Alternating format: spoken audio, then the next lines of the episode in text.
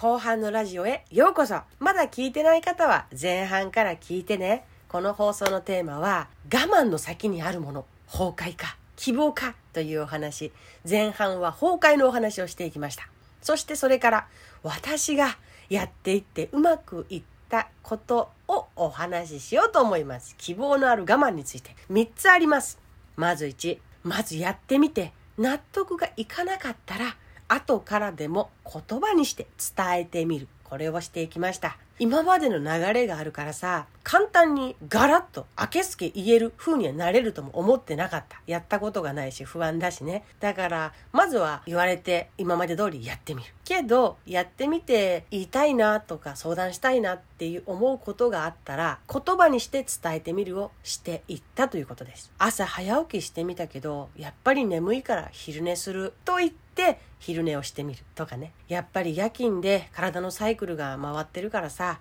いきなり休みの日に180度変えることはとても負担なんだって言ってみるとか。最初はこんな長い文章言えませんでしたよ。やっぱり突然サイクル変えると負担があるなっていうふうに言ってみたとか。短い文章でもいい。言わないをなくしたね。ちょっとでも言っていくをしていったかな。またね休みが終わって夜勤に合わせて体を変えないといけないのはとても負担で苦しいんだよね。けどなるべく休みの日は早めに起きることは心がけてみるね。とかさ。ここで辛かったのがねいちいち説明とか言い訳っぽくてうるさいって言われることが怖かったんだよね。でもそれを言われようがなるべく短い文章でも言葉にして伝えようっては自分で決めてたから言うようにしたかな。その理由はまた3つお伝えした後に伝えようと思います。次やってみたこと2、またお菓子食べてるって言われてやったこと。隠れて食べてる自分が本当に情けなかった。これを自分に許し続けてしまったら私、どっかに自分の住処を作って避難してしまう路線になっていくって怖くなったから。私、どうにか逃げたいわけじゃなかったのよ。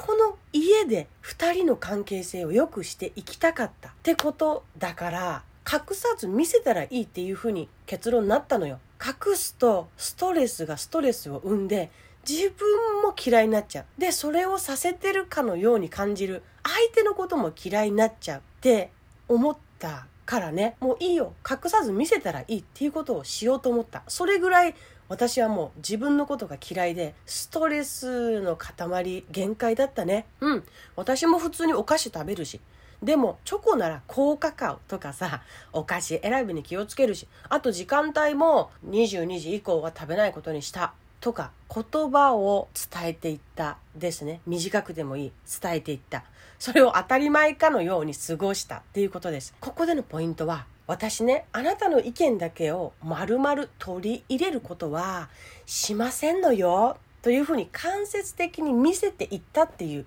ところにあります。で、3、俺のご飯はこのことに関しての喧嘩は2人の間では多かったなと思うね。ね私今仕事してるんだけど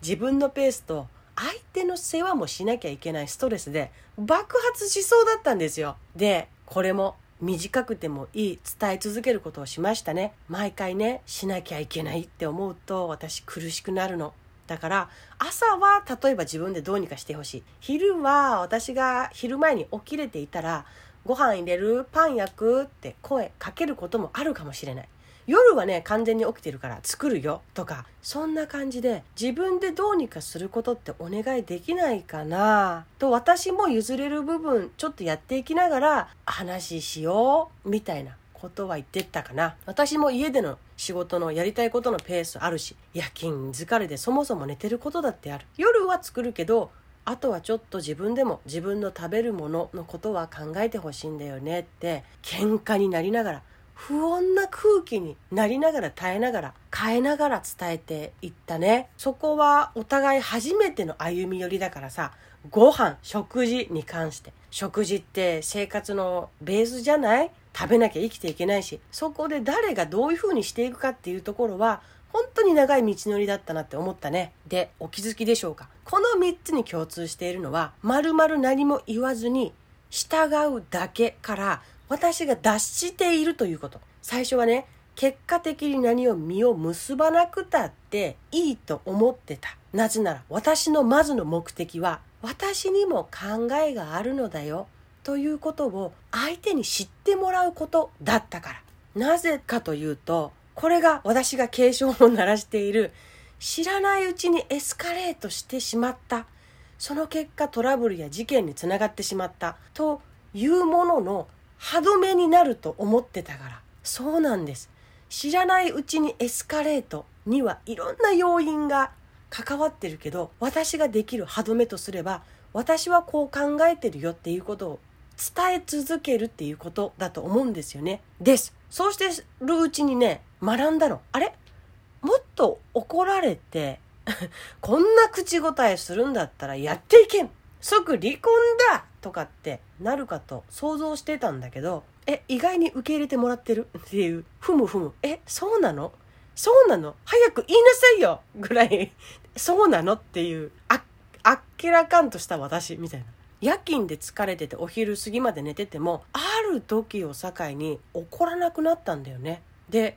こうも言われました。吉野にも、吉野にしかわからない体の辛さがあると思うとか言ってくれたり、あー、24時間寝てないって言って辛そうにしてる吉野の気持ちがわかる気がするって自分が仕事で寝れなかった時とかにそういう言葉を多く言ったりしてたんだよね。あ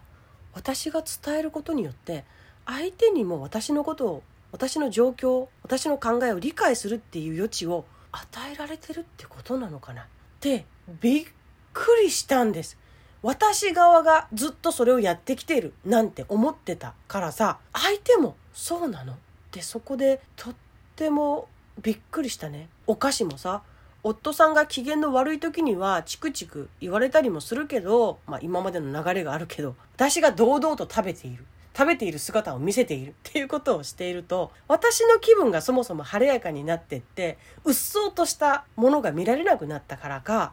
夫さんが一緒にお菓子食べようって誘ってきたり、分けたりしてきたんだよね。で、俺のご飯はもう、だいたい昼か夜に私が作るっていう風に2人の生活の流れで固定化してきたから朝たまに昼自分で考えて何かしら食べている夫さんがいてしかも全然嫌そうじゃないのよああなたも実は時間を置きながら学び度と吸収力は高いのねなんて思ったぐらいそれがうまくいってると感じられたらさあ私もっと開示してもうちょっと希望的なことを伝えていってもいいんじゃないかって思えたの。だから、こうしたいっていうことを伝えてみるようにした。お菓子ね、美味しいもの一緒に食べよう。ご飯も夜は美味しいもの一緒に食べようって。笑顔がキラキラした瞬間だったのかしら。二人合わないところがあっても、まずは大きな部分ですね。希望的なところから2人で叶えていければ何か変わっていくんじゃないかなっていうふうに思った相手からもう OK ってなったらこの部分に関しては楽しむっていうことに徹したね夜は2人で食事をするお菓子は一緒に楽しむとかねたまにはチクッと言われても今までは何にも言わずいやいや我慢してたのをこの2つは私楽しむんだよって宣言してるみたいなそういうふうに思えたら乗り越えられたのよこれがいわゆる私の言う希望のために進んでいるのが感じられる我慢希望のある我慢です希望のある我慢ならきっと我慢とは呼べないかもしれません。課題と言えるかも。改善していくこととも自分で捉えているからかもしれません。それはね、ひょいっと飛び越えられる人が多いと思います。なぜなら、その先には自分の心が乗っている〇〇したいがあるから。純粋にそこを目指している限り、全部が糧になる。それをしてみての結果、二人が楽しむ。私が笑っていて、夫も笑っている。それの成果を2人が感じられたから最悪の絶望崩壊から これからも2人で笑い合える関係になれるんじゃないかって期待を持てたのその成功体験実感は私たちにとってとっても大きかったと思う。今日はね前半後半と長くなってしまいましたが崩壊を生む我慢なのか希望のある我慢なのかどっちの我慢を今自分がしているのかを気づくことで2人の行き着く先大きく変わるかもしれない。そんなお話でした。従うさんからの脱出と自分の思っていること考えていることをちゃんと見て少しずつ伝えていけることはあなたにとって2人にとって実は幸せの入り口なんだよっていうようなお話でした。ではまた